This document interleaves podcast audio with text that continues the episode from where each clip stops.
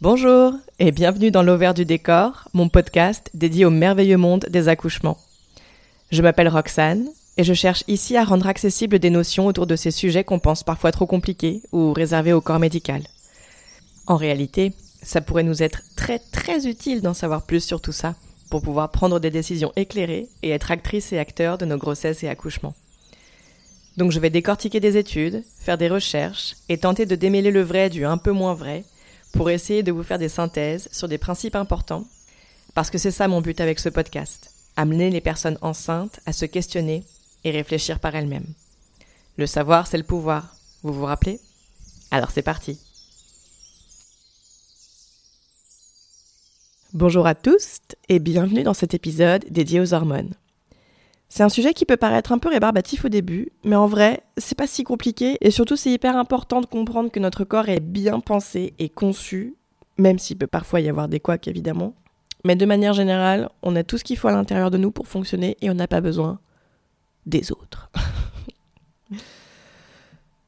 Et surtout, je voudrais essayer, comme d'habitude, de rendre ces infos audibles et facilement compréhensibles. Euh, je vous recommande d'ailleurs l'épisode de Vulgaire par Marine Baousson à ce sujet qui est sorti le 11 septembre, euh, si vous voulez le retrouver. Bon, tous les épisodes de Vulgaire sont géniaux. Marine, elle a une écriture que je trouve euh, incroyable et le montage, enfin, tout, chaque épisode est un bijou.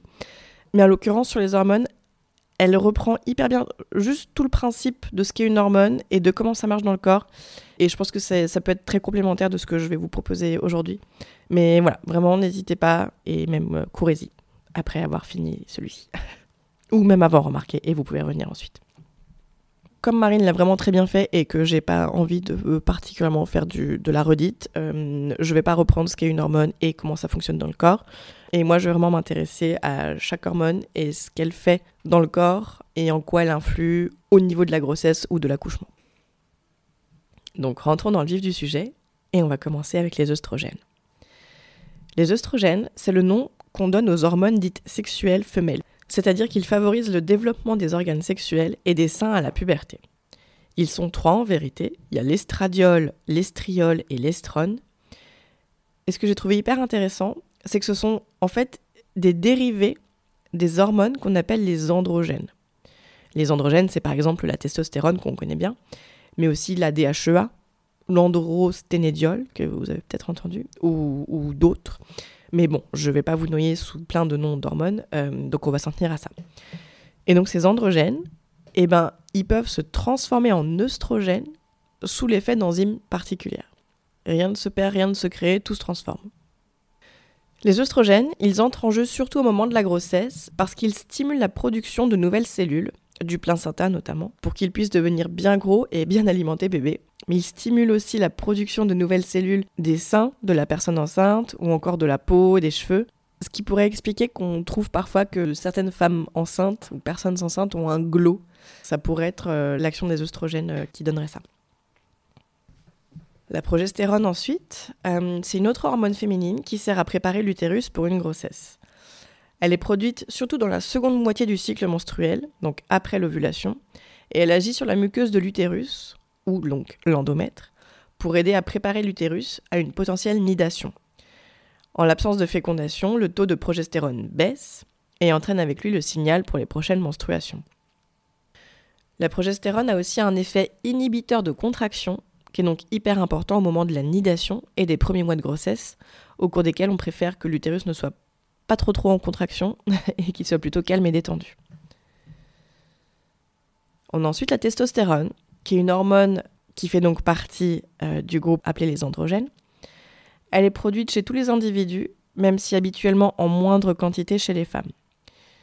La testostérone, elle permet l'apparition de ce qu'on appelle les caractères sexuels primaires masculins, euh, que sont la pilosité ou la mue de la voix. Elle semble aussi avoir une influence sur le désir sexuel et sur le fonctionnement des organes sexuels.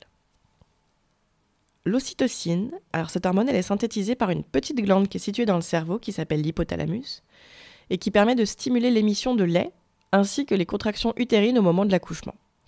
On va s'y attarder un peu parce qu'elle est absolument fondamentale, cette hormone, et qu'elle a un fonctionnement un peu particulier. Donc son rôle, en gros, c'est de contracter les muscles. On parle essentiellement de l'utérus, elle le fait se contracter pendant l'accouchement pour mener bébé vers la sortie, mais aussi juste après la naissance du bébé.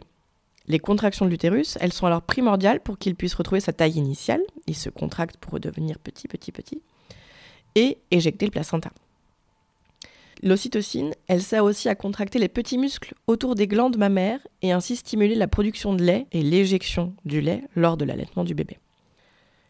L'ocytocine, elle jouerait aussi un rôle dans la fécondation, parce qu'en stimulant les contractions de l'utérus lors d'un rapport sexuel et surtout d'un orgasme, eh bien elle aiderait les petits spermatozoïdes à remonter jusqu'à l'ovule. L'ocytocine, pour rentrer en action, elle a besoin d'un contexte un peu particulier.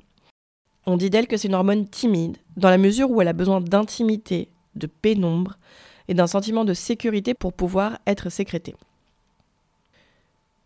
De la même façon qu'on sécrète plus facilement la mélatonine, l'hormone du sommeil, lorsque les lumières sont éteintes, ou de la dopamine lorsqu'on scrolle sur Instagram, eh ben on sécrète de l'ocytocine quand on est dans un environnement familier et calme. Le plus gros pic d'ocytocine que peut connaître le corps humain, c'est au moment de l'accouchement quand on met au monde un bébé. On parle d'une concentration jusqu'à 86 fois plus importante qu'en temps normal. Et ça, c'est pour plusieurs excellentes raisons. La première raison, et qui est d'importance vitale, c'est que, comme on vient de le dire, l'ocytocine, elle sert à contracter l'utérus et elle aide à évacuer le placenta. Donc, qui dit maxi pic d'ocytocine, dit utérus hyper efficace qui se contracte hyper hyper bien, et dit placenta qui se détache tranquillou et donc pas d'hémorragie du postpartum. L'autre raison hyper importante de ce pic d'ocytocine, c'est l'attachement maman ou personne venant d'accoucher avec son bébé. Ça, je sais que c'est une théorie qui peut diviser, dans le sens où plein de personnes venant d'accoucher disent ne pas avoir ressenti ça tout de suite, cet attachement avec euh, bébé, ne pas l'avoir ressenti immédiatement, ni même dans les, dans les heures ou, ou jours ayant suivi. Moi, je pense que ça peut s'expliquer par les conditions dans lesquelles se sont passés l'accouchement, dans un hôpital avec des personnes inconnues ou peu connues, une intimité réduite à néant, des injections d'ocytocine de synthèse. Tout ça, ça peut avoir l'air de rien, mais c'est en fait déterminant dans la physiologie du corps humain. Tout ça, ça inhibe la libération de l'ocytocine, et donc ça joue sur un attachement parent-bébé qui serait potentiellement moindre. Sans parler de la catastrophe pour l'évacuation du placenta et le nombre vraiment alarmant d'hémorragie du postpartum en milieu hospitalier. Donc c'est pas de leur faute, euh, bon, encore que si un peu, parce qu'il y a des protocoles qui sont vraiment accouchés dehors euh, à l'hôpital. Mais bon, foncièrement, l'hôpital n'est pas un lieu sûr pour accoucher. Mais vous m'entendrez souvent dire ça, et vraiment, c'est pas mon avis, ce sont les études qui le disent. Bon, petite parenthèse. Il y a aussi des études qui suggèrent que l'ocytocine aurait un impact sur l'humeur, la reconnaissance sociale, l'empathie ou l'anxiété, et ce serait pour ça qu'on l'appelle l'hormone du bonheur. Parlons ensuite des prostaglandines. Alors elles, elles sont produites dans plein de tissus dans le corps, et on en retrouve par exemple dans les pertes menstruelles, dans le liquide amniotique, le placenta, mais aussi les poumons. Elles jouent un rôle notamment dans la stimulation de la contraction des muscles lisses, comme les intestins, comme on le voyait dans l'épisode sur le caca, ou au niveau de l'utérus. Elles jouent aussi un rôle dans la modulation de la pression artérielle, la constriction des bronches ou dans certaines réactions inflammatoires. Elles sont aussi impliquées dans le système de défense immunitaire de l'organisme. Donc on les retrouve pas mal au moment de l'accouchement avec cette histoire de contraction et elles sont pas là pour nous faire chier. Enfin si. Enfin bon, allez écouter l'épisode sur le caca si vous voulez comprendre un peu plus. Les endorphines. Alors elles, c'est un peu mes préfs, avec l'ocytocine évidemment. Les endorphines, elles sont libérées par le cerveau et sécrétées surtout lors de situations de stress psychologique ou physique et de façon plus significative pendant ou après l'effort. Elles ont un rôle analgésique hyper puissant, et notamment pendant l'accouchement, c'est-à-dire qu'elles permettent de réduire la sensation de douleur et surtout de favoriser la capacité à se reposer entre chaque contraction. Moi, typiquement, pendant mon premier accouchement, quand j'étais dans la piscine et que j'étais littéralement assaillie par la douleur, eh ben je vous jure que c'est vrai, je m'endormais entre chaque contraction. J'étais capable de hurler de douleur et de m'endormir littéralement 20 secondes plus tard. Et de me remettre à hurler deux minutes après, et ainsi de suite. Et ça, eh ben, c'est grâce aux endorphines. Elles permettent aussi de réduire l'anxiété et d'apporter un sentiment de bien-être. Donc c'est pour ça par exemple qu'on se sent si bien après une heure de sport intensif ou un marathon. Bon, ça, j'ai jamais expérimenté le marathon, mais bon, il paraît. Ça, c'est grâce aux endorphines. Et autant dire qu'accoucher, c'est un peu comme courir un marathon. Enfin, il y a des gens qui disent ça en tout cas. Euh, donc on voit bien ce que les endorphines peuvent faire ressentir. En vrai, mon deuxième accouchement, il était beaucoup plus facile qu'un marathon ou même qu'une petite course. Mais mon premier accouchement était beaucoup plus dur. Donc je ne sais pas si cette comparaison est, si judicieuse en fait. Mais, mais bref. La prolactine, alors elle, évidemment, sa mission première, c'est de lancer et de maintenir l'allaitement. Mais elle a aussi plein d'autres rôles. Elle intervient notamment dans une certaine mesure dans la reproduction, la croissance, l'immunité, et elle influerait aussi sur le comportement. Un taux élevé de prolactine, lors de l'allaitement par exemple, eh ben, ça favoriserait des comportements de maternage ou d'inhibition du désir sexuel. Les études à ce propos sont pas hyper nombreuses pour l'instant, mais de manière empirique, je crois que c'est assez commun en fait. Euh, enfin, moi, je l'ai observé en tout cas, cette question de l'inhibition du désir sexuel. Euh, bah ouais, quand elle est, bah non seulement bon, bah, t'es fatigué, parce que t'as un enfant en bas âge, voire plusieurs, mais en plus, clairement, t'as pas la tête à la bagatelle, quoi. Enfin, je sais pas, j'ai l'impression. Vous me direz, vous. Et enfin, je voudrais vous parler d'une dernière hormone, et pas des moindres. Il s'agit de l'adrénaline. L'adrénaline, c'est l'hormone du stress par excellence. Elle permet de préparer le corps à un effort intense en réponse à un danger imminent ou à un sentiment de peur. Elle engendre une augmentation de la fréquence cardiaque, une hausse de la pression artérielle, une dilatation des bronches et des pupilles. Genre, on est prête et prêt à bondir, quoi. Par exemple, dans le processus de l'accouchement, elle a la capacité de tout stopper, tout mettre en pause. Et ça, c'était hyper intéressant il y a genre 100 000 ans, quand on accouchait dans une grotte et qu'une tribu ennemie ou un fauve approchait, parce que ça laissait le temps de se mettre à l'abri et de pouvoir ensuite donner naissance à son bébé une fois tout danger écarté. Alors cette fonction, cette capacité à stopper l'accouchement, l'adrénaline, elle peut toujours le faire, et c'est ce que n'arrive pas à comprendre le corps médical.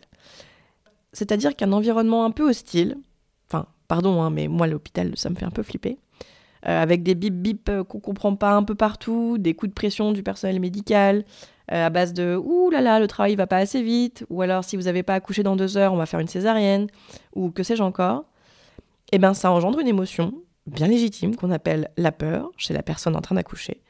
Et cette peur peut se traduire par la libération d'adrénaline et précisément bloquer tout le travail. Il y a plein de témoignages de personnes qui racontent avoir eu un début d'accouchement hyper efficace à la maison. Et dès l'arrivée à l'hôpital, bah, tout s'est stoppé ou mis en pause.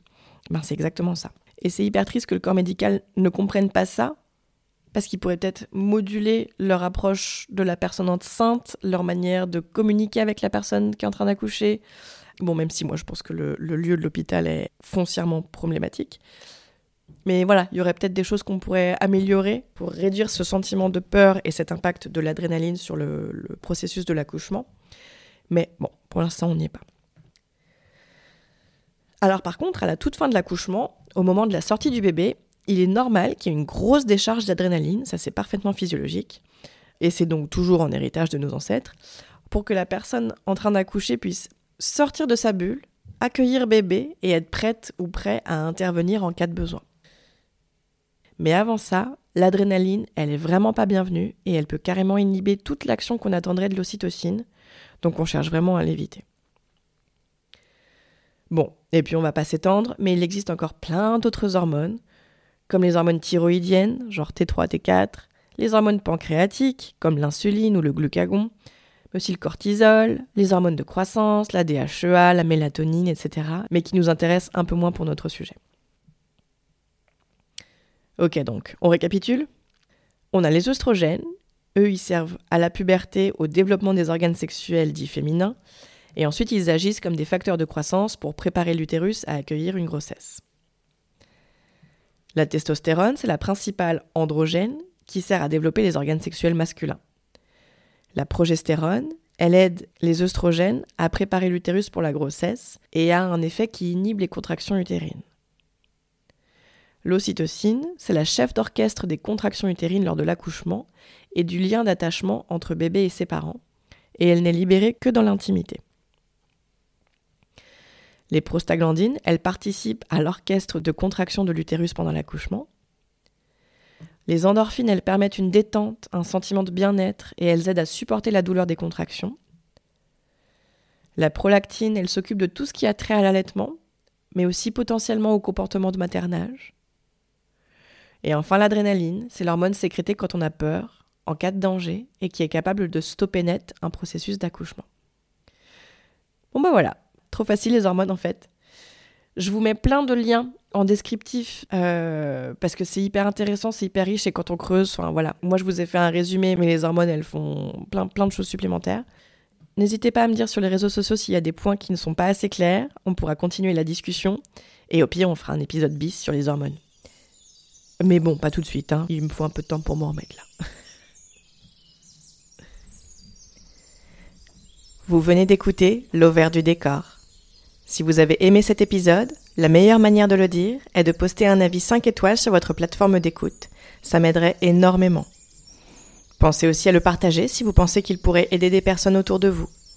Enfin, n'hésitez pas à vous abonner à ce podcast pour être notifié des prochains épisodes et accessoirement soutenir mon travail. Ça fait toujours plaisir. On se retrouve la semaine prochaine et d'ici là, prenez soin de vous.